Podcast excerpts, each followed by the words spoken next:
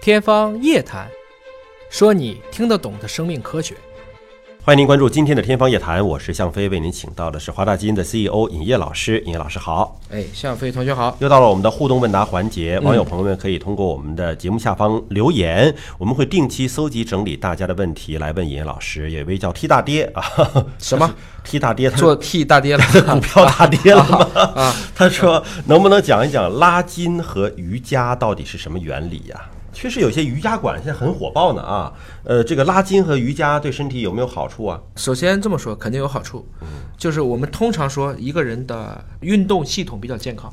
大家一般一听，哎，我一卧推啊，我很厉害啊，我一做俯卧撑可以做上百个呀，不是这一个指标，嗯，力量是一方面，综合指标，然后是耐力，嗯，然后还有两个很关键的指标，一个叫关节受限度，关节受限度是什么受意思呢，限度，比如说你伸手你能掰到哪儿，哦啊，，这个受极限度，限，受限度。那么这个就是跟我们的软组织，特别是韧带相关的。嗯，因为骨头是支撑的，它是弓和弦的关系啊。嗯，我允不允许你这个功能拉到那个位置，实际上是送这个筋的柔韧程度的。嗯，最后一个指标是心肺，心肺功能，嗯心肺功能运动了以后，心肺功能是不是还维持在一个指标上？至少这四个指标，我们才能说这个人具有很好的机体运动能力。关节受限度是不是就我们俗称的这种柔韧度、柔软度？可以这么理解，但是嗯要注意，我们今天所谓讨论的很多的受限度都是在大关节上。啊，但是在瑜伽里面会强调好多的我们平时用不到的这些，比如说瑜伽经常强调一个概念叫核心肌群，核心应该就是腹部吧？它指的是腹部的腹横肌、腹直肌，嗯，就这些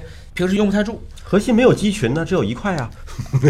呃，有一个笑话叫以前你也是六块，后来六神合体了。对，变成一块儿了。那么这个过程中你会发现，如果腹部核心肌群比较强的人，瑜伽里面有一种最基本的就是做球，就屁股坐球上给你一个大球，啊，腿是不能着地的，腿不着地，就是靠你的核心肌群像一个钉子一样钉在那儿，甚至有些哦人就是已经、我也可以啊，坐在上面可以看书了，腿不着地，腿不着地，没有支撑甚至可以点，盘腿，甚至两个腿还可以夹一个球，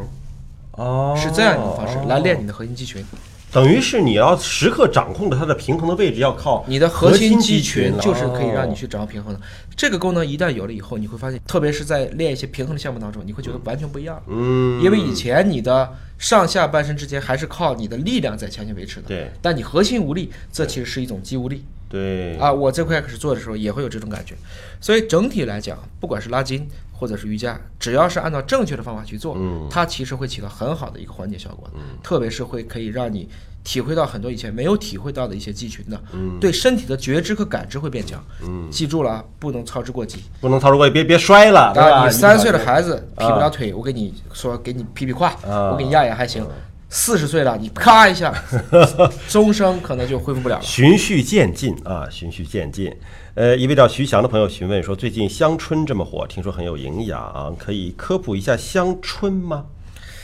呃，椿炒鸡蛋是对是香北方很椿，还有很多的嗯多人觉得很臭。那我们以前聊过这个问题，我们对味觉的感知、嗅觉的感知都是不一样的。对，比如说香菜，有人觉得特好吃，有人觉得特臭。嗯对对不起，这是基因决定的，嗯，你也改不了。那么香椿，你说它有没有营养？那肯定有营养。但实际上，大家之所以喜欢吃香椿，还是就像榴莲一样，嗯，它有特殊的味道，嗯所以到了这个春暖花开的季节，它刚一露芽儿，大家就拿这个香椿芽儿，嗯，这会变成我们南方，其实北方也有，朝鲜也喜欢吃香椿对，它是一种时令的一种野菜。整体来讲呢，我觉得营养就是均衡就比较好了。嗯，它是有营养。我们知道每一百克的香椿芽有差不多十克左右的蛋白。嗯啊，大家马上就说了，香椿当中是蛋白含量最高的呀。应该不是吧？他忘了，他吃一口鸡蛋比这多十 倍，就没有意义嘛。你又不是只吃香椿。对如果说这个世界上只剩下白菜、蔬菜、香椿，吃香椿这是对的。你吃香椿的时候，你还吃了一遍蛋呢。啊，没有任何的意义。所以反过来讲，大家也不要有的时候就为了去追时鲜儿，或者是听到了一些不靠谱的这种说法，你故意去买这种几十块钱一斤的香椿，那我觉得也得不偿失了。嗯，当然说你就特别喜欢吃香椿，那么我认为应该也没有什么大问题，毕竟这是一种应该说在蔬菜当中综合营养不错的一个蔬菜了。好，谢谢尹老师。那么今天节目就这样了，感谢您的关注，下期节目时间我们再会。